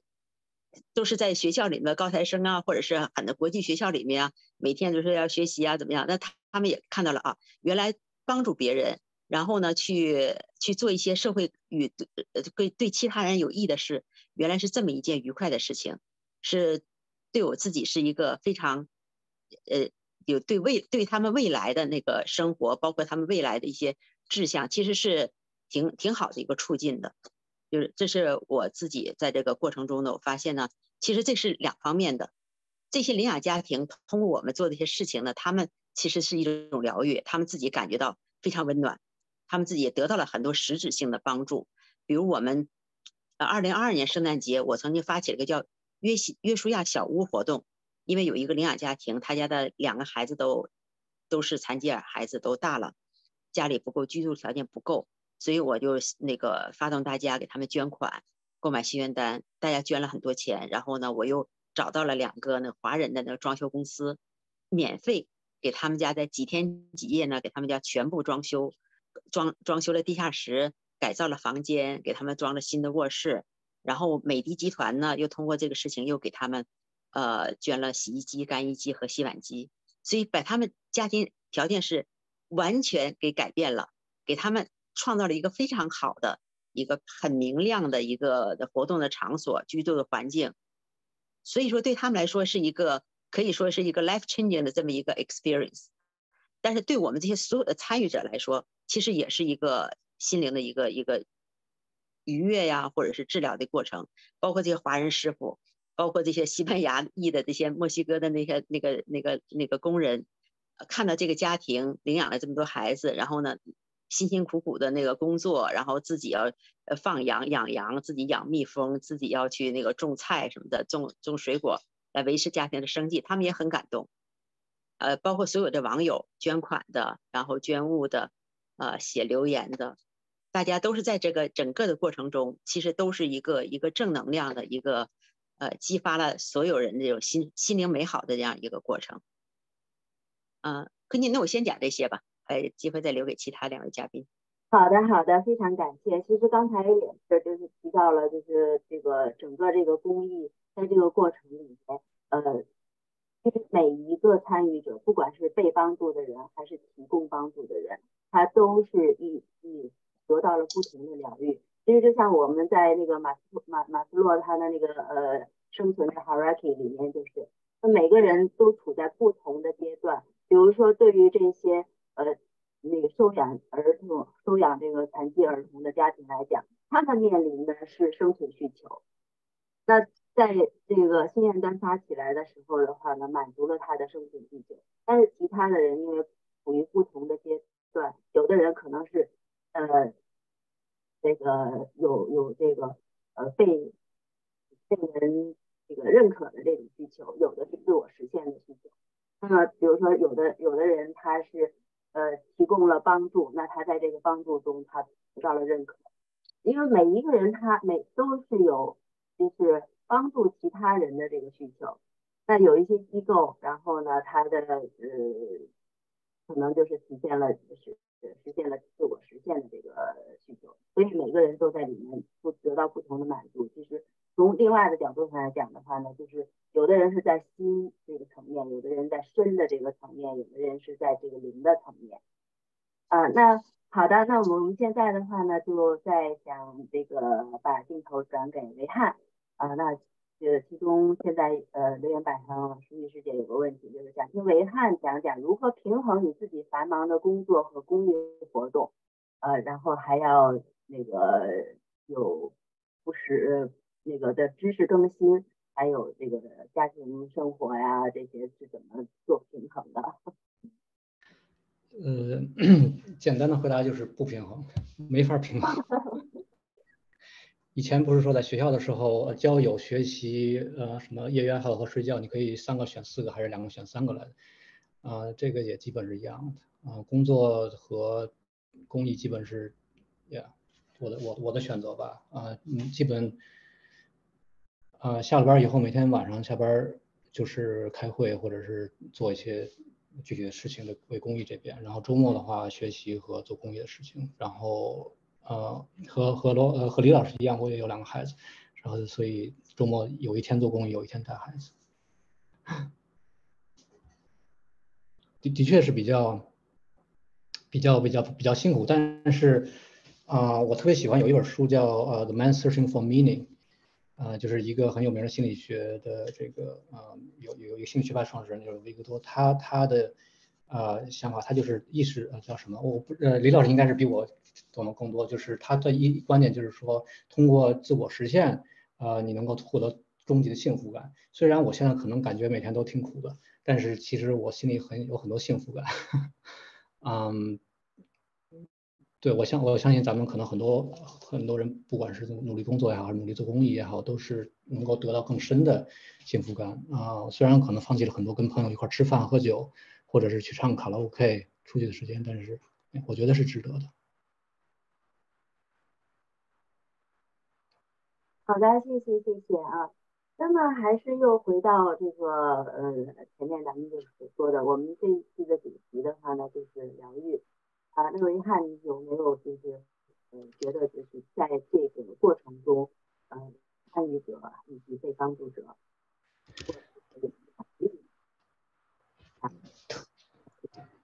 包括组织者？呃，我觉得特别疗愈。简单回答就是特别特别疗愈。我先回应一下刚才罗老师跟李老师说的，嗯，有几点。我觉得首先李罗老师说的，就是帮呃通过了解其他，比如说残疾儿童或者弱势群群体，真是能够完善自我的认知以及对社会的认知，同时通过在这个过程中就就疗愈了。嗯，比如说我举个举个例子，就是我们导师中有有一些是谷歌的员工啊，他们呃就是一直相当于学学习和学业事业都很比较顺利。在谷歌做的也不错，然后呢，有一位在谷歌的导师，他带的学生是一个是一位来自特别偏远四川最贫困的一个地区的最贫困一个乡的一个学生啊，然后他们俩在第一次聊的时候啊，那位导师自我介绍嘛，那导师说，哎，我来自谷歌啊，那个学生说，谷歌是什么东西？就对导师自己是一个很大的心理刺激，对吧？就如果我们现在了解多了，可能就很就是这事儿并不是什么大事，但是对于一个很少接触不同人群的人来说，是一个对他来讲很大的一个反思。所以这这就这么一件事情，他后来跟我们聊了很多次，就是就是对自己在在在这个精英社会以及不同社会的认知等等的，所以他自己本身也是个成长。像我们周围很多朋友，毕竟在硅谷就是这种技术啊、创创业啊，是就是就是家常便便饭了，所以很多人就聊的都是我怎么去升职啊，我怎么去买房子啊，去投资啊，或者是我出去创业去融资。然后就就有些人就会因此因为这些问题很痛苦，就真是整夜守夜睡不着觉，就是因为我我有他有一次没有升职成功。我说你你这个每天都这个不是每年都赚这好几十万了，然后你这房子也不少，你还愁啥呢？你看看我们这些学生，你过来帮助帮助我们学生，你就豁然开朗了，就你就没有什么心理问题。嗯，所以我觉得刚才李老师说的也是特别特别好，真是我觉得李老师做这个事儿真是太重要了。很多个人的问题都，我认为都是都是心理问题。嗯，刚才我也想回应一下刘老师说的这个孩子对父母心态的影响，我自己也是非常有深刻的体会的。嗯，我之前很多一段时很长一段时间，我自己没有调节好心理，所以对孩子也造成影响。那现在我调整好以后，感觉的确是精神非常好，非常的正向。啊，最近我知道国内有一部片子专门写这个描述儿童心理的，叫《深海》。好像在国内还挺火。我我是觉得就是感觉国内有很多啊报道啊以及讨讨论，对这些事情越来越重视。我觉得的确是很好的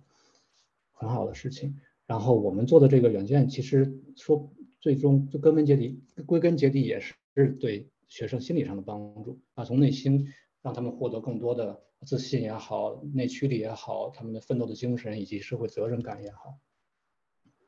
所以话说回来，就是我们做软件，虽然表面上是帮助学生，其实更深的也是帮助我们自己，包括我自己，包括我们所有其他参与的小伙伴儿。嗯，有几点吧，就是我不知道今天时间呃有来得及，就是够不够，我随便说几点。啊，我先说我自己。啊，为什么对于我自己也是很治愈呢？就是这是回到刚才的话题，就是为什么我们基本都是二零二零，至少我自己为什么是二零二零年那个时候开始做这个事情啊？二零二零年发生了几件事情，一个就是非典，不是非典啊，疫情，啊，然后就是就美国说，因为我在我在湾区，对美国这边就是耳濡目染的这一些很多很多事情是非常失望的，啊，包括包括美美国这边的民粹的政治啊，政治撕裂啊，然后各种各样反制的现象，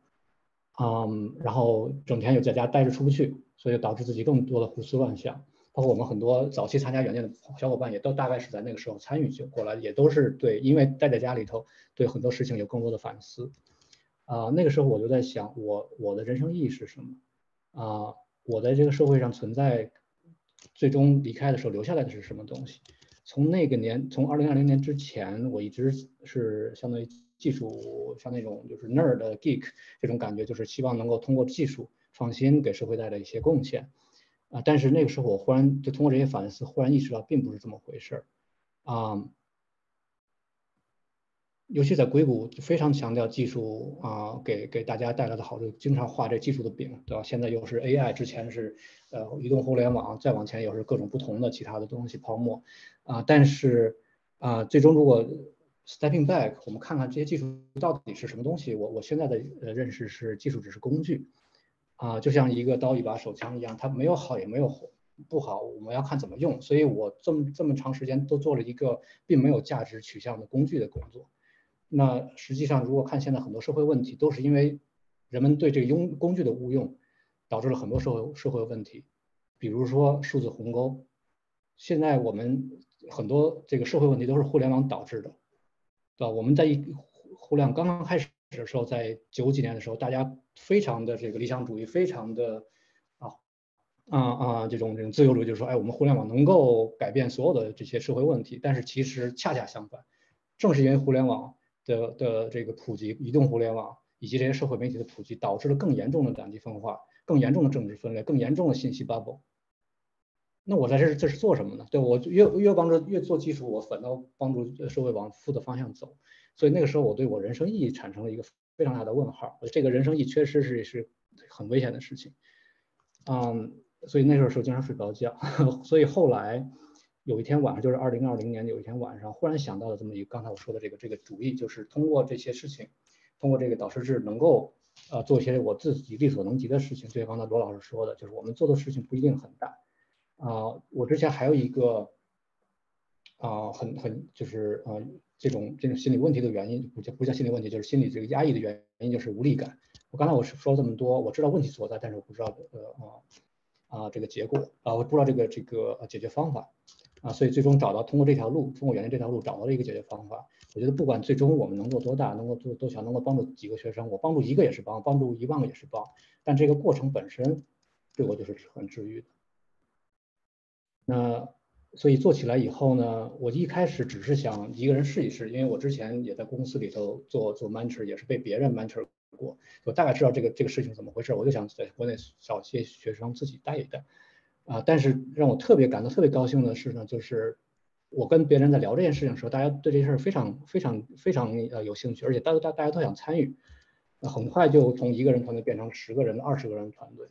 呃，那我我后来就想，那既然这样的话，那咱们一起做呗。因为我我其实做这个事儿还有一个原因，就是因为工作太累了，就是主要是心累，想做一些跟工作无关的事情。但是后来就是说，既然要大家做起来的话，那就把它变成一个正正式的公益机构，但又变成了一个我的全职半全职工作。啊，但是 in any case，就是大家呃过来呃以后一块儿来一块儿做这件事情，给我了一个很意外的治愈，就是我找到了。同行者就找到了组织，就不是他们找到我，是我找到我们，我们同时找到了这种这个社区。我觉得还有一个问题，就现在目前现在社会的一个问题，也是很多心理问题的一个原因吧，就是像这种这种这种市场经济非常重视个人主义，非常重视自由，就是我作为个体，我跟别人都是不同的，我一定要穿不一样的衣服，我一定要做不一样的事情。但这个导致的问题就是非常大的孤独感。如果一个人他自己成功了，还 OK，但是如果是一个人 struggle，他只能自己 struggle。那我们通过做这件事情，发现不光是我一个人，我们身边很多很多小伙伴都有类似的问题，都有很多的困惑。我们在一起反倒有一种特别温暖的归属感，而这是另外一个治愈的啊一个方法或者是一个一个效果。那同时我们在跟学生接触的时候，也也另外一种治愈就是看到了中国社会的希望啊，虽然有很多很多社会问题，虽然有很多很多的。啊，贫困的问题有很多的这种两极分化等等，但是但是我们从很多学生这种真正内从内心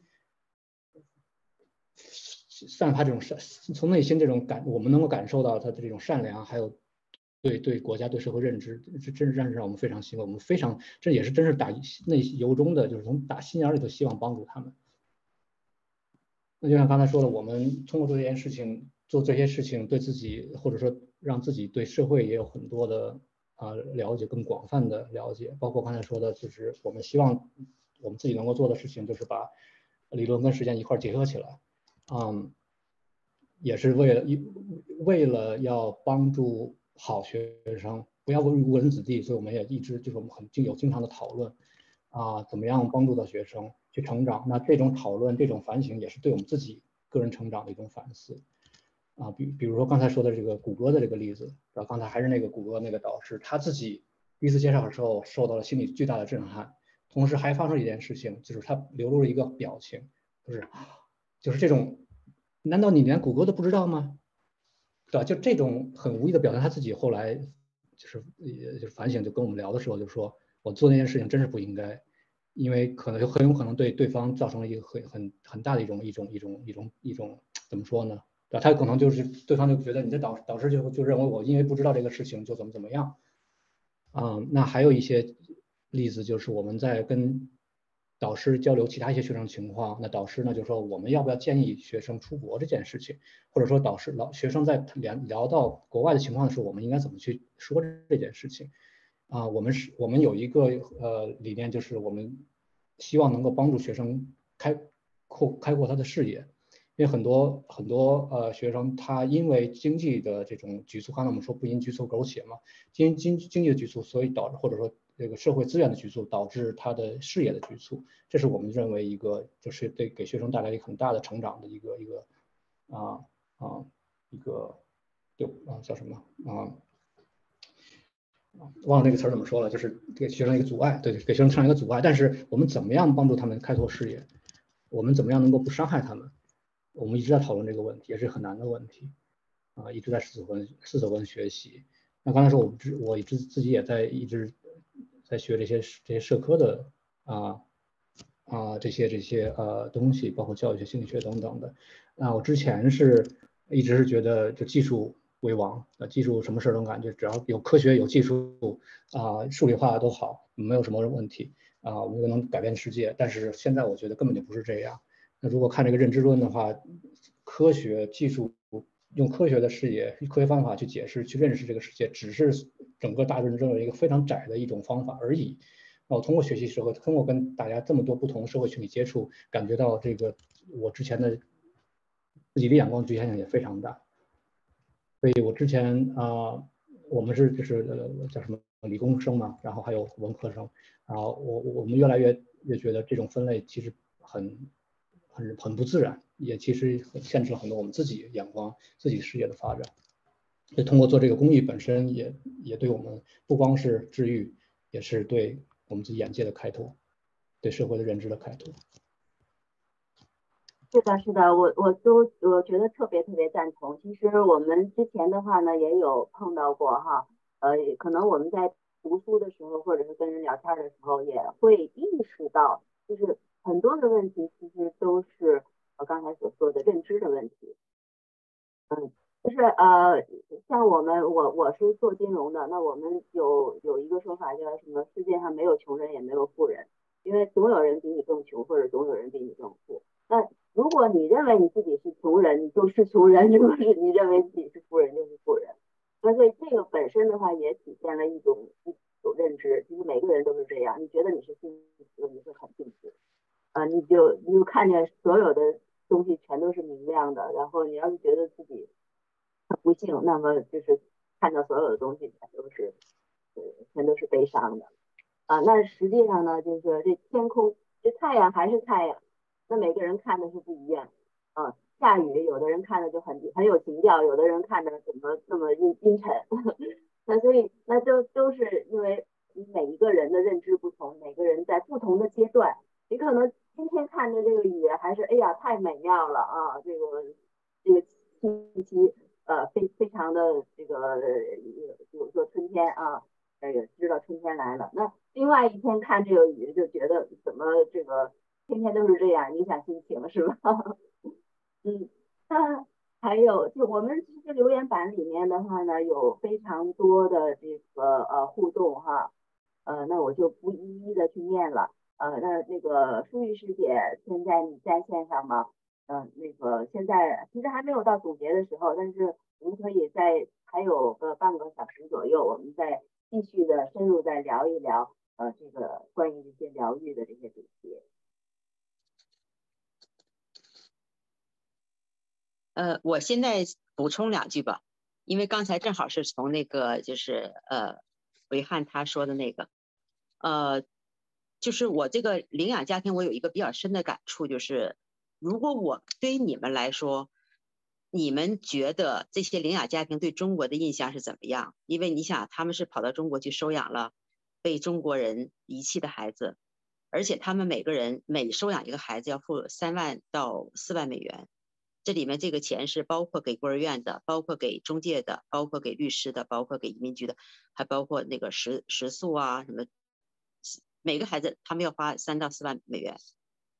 所以很多人觉得啊，他们对中国的印象一定非常不好，他们一定很恨中国。呀，中国人把那个孩子抛弃了，他们给领养回来，其实不是。就是我我问了这些家庭一百多个，几乎他们每个人都说，他们很感谢中国，因为中国给了他们孩子。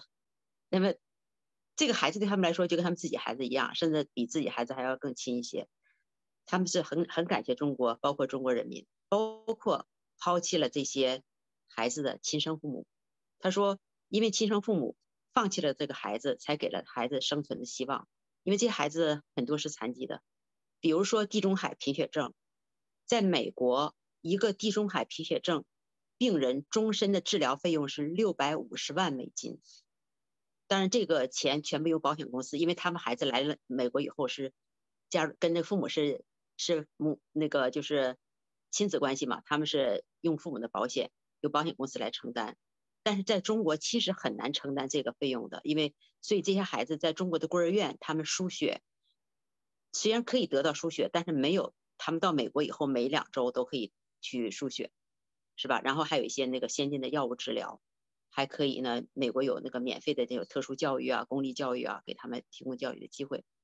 所以呢，他们包括这个我刚才提到的美网冠军，那个他这个孩子已经成为冠军了。然后呢，其实他父母就说，他们很感谢当时他的亲生父母给他，为了这个孩子有个更好的一个机会吧，给他孩子放弃了。我们我我这位些我我对这个说法存存疑哈，但是呢，我从这些父母身上我学到了很多感恩。对吧？他们很感，他们很感恩的，呃，而且呢，不抱怨，用一种积极的生态度来来面对生命，而且他们对他们来说，生命的意义跟我们可能接受的教育是不一样的。对他们来说，生命没有贵贱之分，没有什么健全和残疾之分，每一个人每一个生命都是值得就说保护，都是值得尊重的。有一个我们有一个收养家庭。他收养了十几个中国残疾儿童，而且他最近收养了一个，这个不是中国的了，是一个唐氏儿的胚胎。就是你知道，有些唐氏儿，他母胎里测出来就是唐氏儿以后呢，其实这个这个胚胎，他是把这个胚胎植植到他自己的子宫里边，他把这个孩子生下来了，然后他现在抚养，每天发那个 Facebook 朋友圈，那孩子长得其实也还挺好的。但是对于我们来说是不不难理解的。但是这是从他们身上我也看到了他们对生命的这种认识啊，或者是这种尊重是不一样的。其实对我来说是一个，也是一个完全全新的一个体验。而且呢，我也我也是从他们身上我也感觉到了这种，呃，其实很多事情你，就是你是一个生命的抉择吧？为什么这些亲生父母把孩子抛弃了？因为他们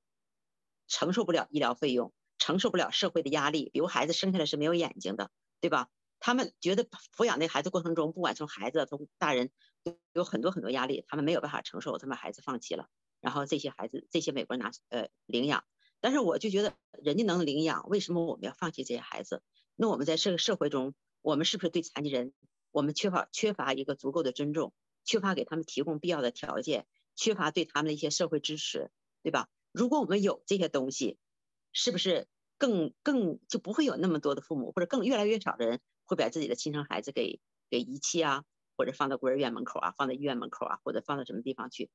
可能他们心里是希望孩子得到一个更好的一个救治吧，对吧？所以呢，我就觉得从这些父母身上是我学到很多，而且呢，对生命的感恩，对生命意义的那个重新认识，呃，这些都是，就是就是这也是算是说对自我疗愈的一个过程吧。感谢感谢，呃，鲁欣师姐提到的就是这个整个的疗愈。其实我呢，相比之下，就是咱们三位嘉宾呢，我是这个接触罗欣师姐这边的，嗯，信息比较多一些。然后那公众号的文章我也是看了很多，有的呢就很很感动。嗯，其实就是我发现，其实他这些故事里面有非常多的一个共同点啊，其实大家可以看一下，就是首先。这些不管是大人啊，就是领养的这些家长，还有孩子，就是孩子，即使是残疾，即使是呃智力智力不到，但是呢，每一个，当然他照片也是有挑选的，是肯定的。可是呢，就是他的那个每一个里面都是笑的都特别灿烂，每个人的笑容都特别灿烂。那这些的话呢，就是就算你摆开，但是他那个眼神里的东西是装不出来的。还有一个呢，就是所以呢，就从里面就是能看到每一个人他发自内心的快乐。还有一个非常大的一个共同点，就是刚才师姐刚才说到的，他们的感恩之心。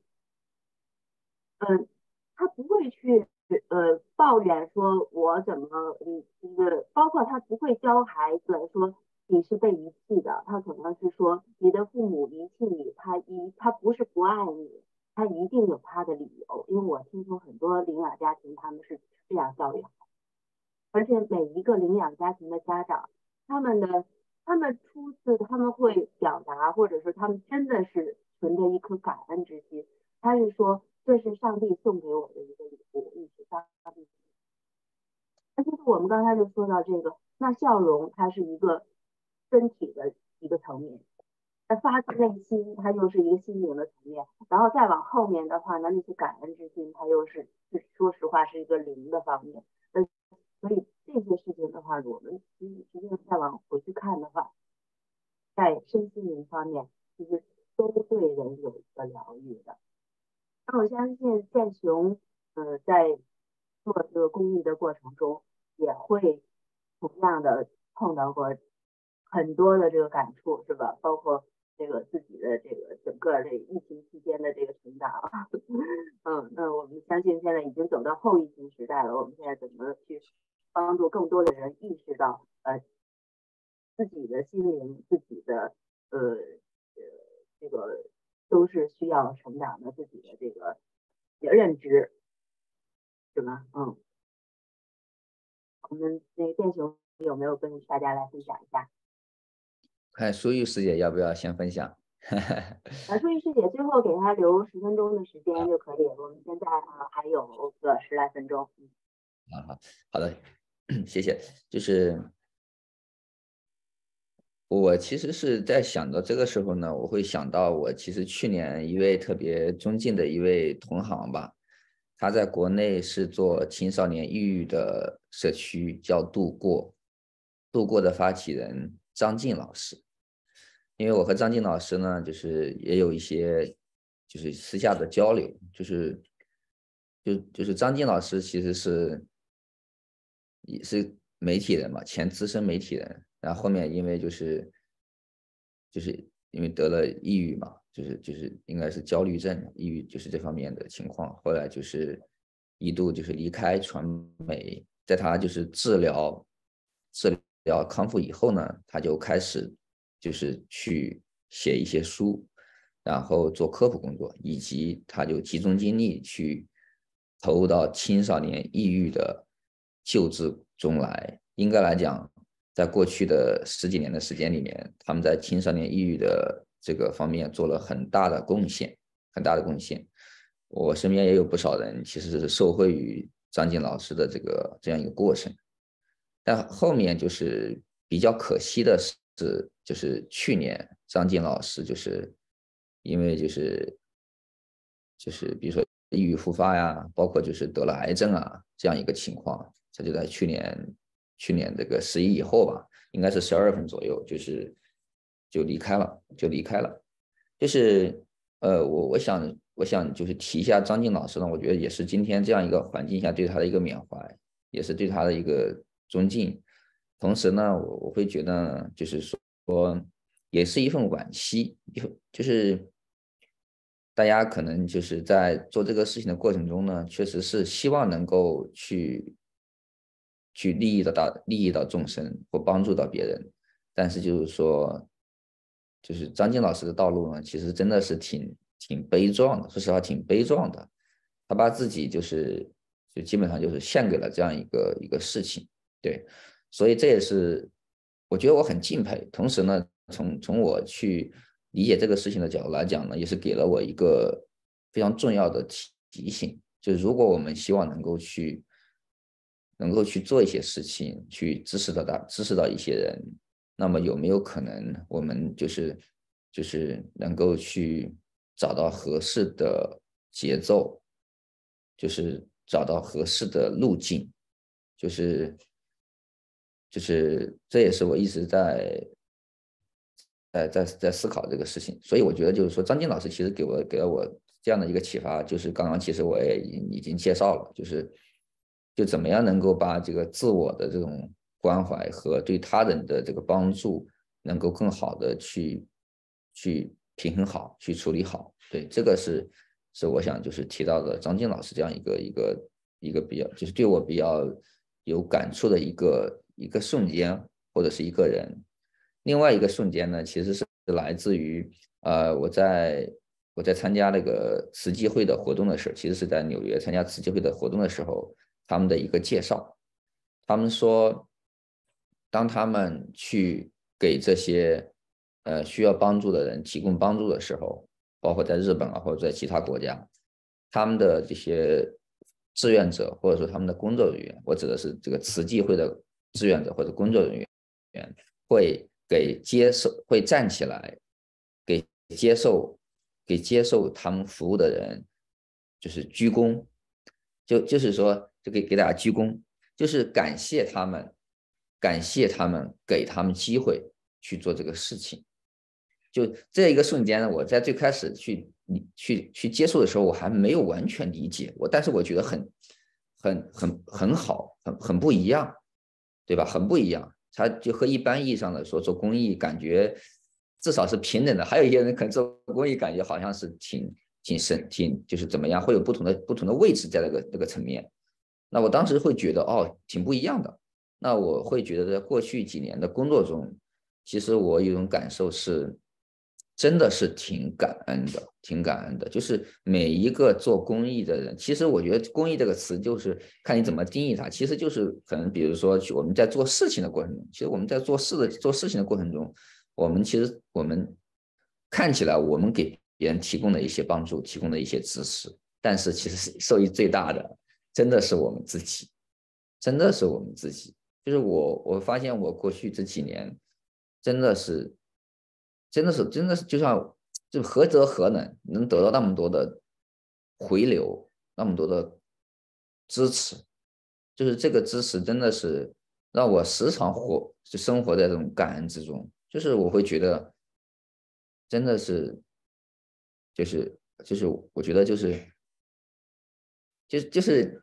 真的是挺挺感动的吧？我觉得真的挺感动的，就是做的做的有限，做的做的非常微不足道，但是确实是得到了很多很多的支持。对我就分享这两个小的小的瞬间吧，嗯。好的，好的，非常感谢呃三位嘉宾。呃，然后呢，那个今天的分享都非常精彩，然后后面的话就是我们看看找机会都嗯再去谈论一下，然后我们去怎么去参与这样的。啊，现在的话，我们把镜头交给朱律师，这次呃知行疗呃知行合一疗愈主题的发起人、倡导者。哎，谢谢奎尼，谢谢维汉、建雄和罗欣哈。呃，说实在的，我 我刚才不断的在发这个 chat box 里面发信息哈，因为我我真是确实是非常感动，也我觉得你们的这个内容，嗯，你们三个人每个每个人讲的都非常充实，而但是呢又特别感人。嗯，这个呢，就是是我们最后的一次，我们这个疗愈系列最后一次。但是我想能以这个来结尾，这也是我没有预想到的，但是是非常完美的一个结尾。在某种意义上，就当我最初我想是二月份的时候，就是想起这个呃想做这个疗愈系列的时候，我是不是很清楚？确实是不是很清楚这个我们的几个主题，还有我们究竟是在。这个疗愈是能够这个主题能够讨论出出的这个方向，呃，那个时候都不知道的。但是呢，就是说，呃，像每个人刚就是我们包括我们这个系列差不多有十呃十几位嘉宾吧，都提到的。实际上，在这个疫情，他把我们这三年，把我们生就是我们我们个人的生命中，还有这个整个社会的一些问题，都已经给他。非常就是说戏剧化，加就是给他焦点变成一个很明显的这个问题，就是这个呃这个困难、挫折和疗愈这个主题就是很明显的。所以呢，我想那嗯，我们来做这个讨论。我自己因为自己不知道所这个方呃明确的方向和答案。所以才想到，就说做个圆桌讨论哈，把大家都召集起来，大家来一起来来讲一讲。然后呢，这这个几个主题呢，也是说在不断的就和别人在交流对话中，呃，我们我们发起的。你看，我们从最开始的这个从创造哈艺术创造，通过艺术创造到最后的这个做公益哈，做公益帮助他人，呃，来来达到疗愈。今天讲的就是非常非常好，就是我吧，就是讲呢，你们因为你们都讲了很多具体的每个个人做的事情哈，呃，我呢现在就想从你我听到的你们三个人的一些共同点哈，来想呃来分享一下我自己得到的这个这个启发吧哈。第一个呢，就是就真是就是知行合一。这个你们你们做疗呃做公益的人，我觉得非常棒的，就是说，就是做事情，做事情不仅仅是想到了，而且做到了，而且呢，刚才罗欣也讲了，你们每个人就做的呃具体做事儿也是说到，就是说从我自己能够做到的，能够最终打动我，我想特别想要做的那件事情做起，而且立刻就做，这个是我学到的的这个，我想我们的听众也学到的这个第一个最重要的一个方面哈。第二呢，就是说。我们不管我们说我们做的这个事情具体这个是千差万别的，但最后呢，它后面的一个核心就是对个人的这种个人生个人的呃经验、个人生命的那种尊重，就是以人为本。这个我觉得到最后还有那个维汉也提到，就是说你在提到的说技术，原来我们以为这些技术的东西哈可能会呃会成为改变我们这个世界，当我们改变世界，我们究竟？想要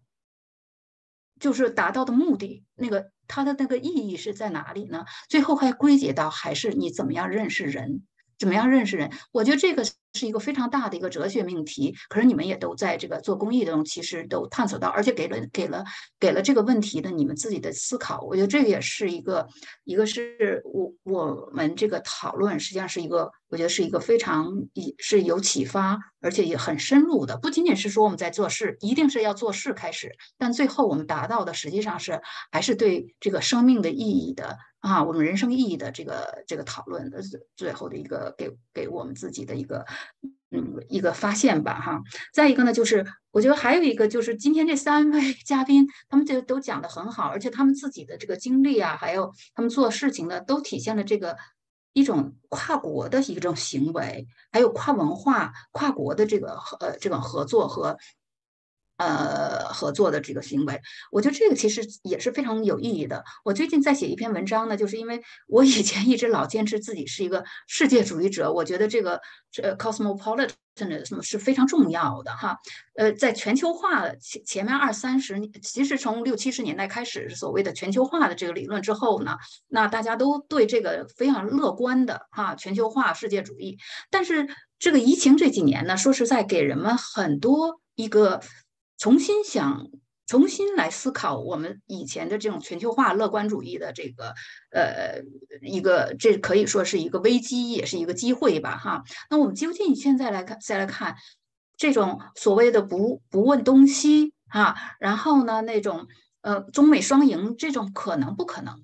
我们如果是如果它是一个理想的话，那我们怎么样的又通过我们个人的那个行为来，呃，来帮助的这个理想来实现呢？是起码是一步一步、一点点的实现呢？我觉得他们都都就说，在这个做你们做的这个事情上，都是都体现了这个是还是有可能，而且是是是需要我们每一个人具体来做的。罗欣讲的那个就是，你比如尤其现在在。一说起来，中美哈都是非常紧张的。可是我们真是具体到生具体生活、具体个人的话，这是非常可能的。而且每个人，就你刚才提到的哈，这呃这些美国家庭对中国的一些认识，还有中国我们中国人对这些美国人的这一些认识，我觉得这些都是非常重要的。以后建立再重新建立来弥补这种裂痕、这种撕裂、这种文化上的这种敌视、文化和社会上敌视的最重要的基础。对吗？嗯，这个是我觉得也是我们，我觉得我们的听众啊，还有我们的嘉宾呢，很多人都是在深跨两个文化、两个两个社会的人哈，就经常都是这样来往的。那我们真是要也是可以起到这种桥梁作用的，这个是非常非常重要的。我们在这种公益的这个事业上，也就这也我是为为汉，我就期盼我们就是包括国外的一些有经验的这些海外华人呐。也有机会能够跟国内的这些学子们能够有有机会能帮助他们，或者是呃帮助他们了解一下国外的这种呃情况，不仅仅是工作，而且是一些比如知识、一些世界的这种拓展哈。呃，最后呢，就是其实是也是我我想的，刚才说我原来最理想的，我我在看呃想到这个公益，它本身是帮助别人，但是我在我就在想哈，那个建雄一开始就讲了，他是怎么样从开始他原来是自己来自我疗愈，但是呢，他发现在帮助别人之后呢，真是不仅达到了自自我疗愈这个目的，还有其他的这个，即使是伟汉和罗欣也是。他们讲的都非常非常实在，非常好。就是说，真正的是你在帮助别人的时候，你对自我真是一个完善自我的过程，而且你的自我这种认知也是也是有有一个机会，而且拓展了你对世界的理理解，对他人的理解。这个这个也是是更大更广阔意义上的完善自我和疗愈自我的嗯这个这个意思吧。所以我。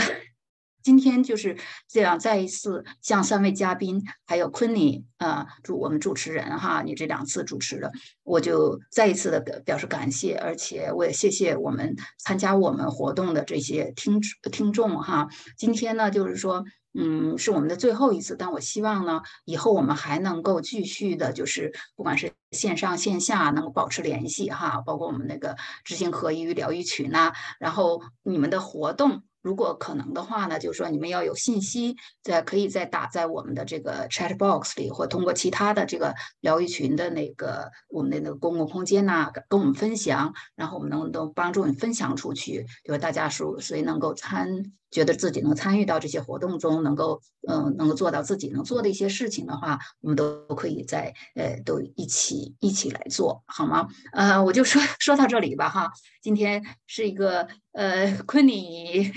你是呃，我也是要特别感谢昆尼这个呃师妹吧，应该是师妹的，我到现在还没有见过，她是。嗯，我们在一起，呃，就是这个北大呃加拿大校友会的书香阁的呃这一期的轮值阁主，然后呢，我就是在半途中我就我说昆尼，我觉得呃我们这个。活动呢是既然在一起做呢，我们来一起和呃呃主持吧。然后昆尼就接过来，从第三期、第四期接过来，也帮助我来邀请一些嘉宾，嗯，而且做的非常认真。他现在还在中国啊，照顾呃老人什么的，在这个。很也是也是很多角色中，然后来了也做我们这个算是也算是一个是公益的活动哈，所以我要再一次特别感谢昆尼。然后呢，还有就是我们后面的这个呃团队书香阁的。那个呃，我们呃，我们的幕后支持团队包括李倩师姐，呃，她是我们这个小会的的一个负责人吧，还有一个那个张渊，呃，张渊呃，这个师弟他一直在做这个。呃，这个海报啊，这个其实也是一个非常辛苦而且需要时间的呃一件的事情哈，包括其他的其他的校友啊，呃，谢谢大家。嗯，今天是不是呃，托尼，你最后你来，你来结尾来说两句。非非常感谢师姐给我这个机会。其实呢，我在参与咱们这个呃疗愈系列的时候呢，自己本身得到了呃进一步的疗愈。那也也是非常感谢这么多期的嘉宾，然后感谢师姐，然后那个尤其今天啊，今天的话呢，我自己也是觉得这个收尾就是呃收的就是呃高度呢是提到了就是这个身心灵这各方面的这个疗愈，是咱们这一期都提到了。嗯，那希望的话，我们今后还有更多更深一步的交流。感谢大家。好的，那咱们呃对，剩下的话就那个愿意在上面聊聊天儿，咱们就接着聊聊天儿，然后就那个就不录像了，是吧？嗯。然后其实的话呢，我们思香阁后面呃还有这个 Rachel 师妹也也是做了非常多的工作啊，他们就是没有露面在上面，但是后面后期呢。呃，就是包括以前是九三年是视频，还有这个微秀师妹，他们做视频的这个呃录音呐，那个录像啊，还有后面剪辑啊、上传都是他们这边来操作的。那到时候等视频呃那个链接出来以后，就大家可以再去那个广泛的。嗯，对，以后还有一个建议啊，就是说以后还可以大家也可以，就是这一次邀请的嘉宾中有几个邀请嘉宾，他们没有办法，因为各种原因没有办法参加的，或者是即使是像你们参加的人，每个人只有很有限的时间。如果以后你们还希希望能够把你们的呃你们想要讲的内容再扩展，然后能够跟大家分享哈个这样的话呢，我们都可以嗯，这个书香阁本身是一个非常好的平台，而且他们做的非非常好，就是都是把录像然后放放到这个 YouTube 和国内的呃哔哩哔哩 B 站上面，这个也是也是一个非常好的这个平台。如果有机会的话，也可以继续和昆尼呃来联系。的来合作哈，我们嗯，就包括在这个呃这个疗愈系列邀请的其他的嘉宾，没有机会来分享的嘉宾，他们都是都嗯都是以后可以在书香阁来做一个单独的讲座这样的是吗？嗯。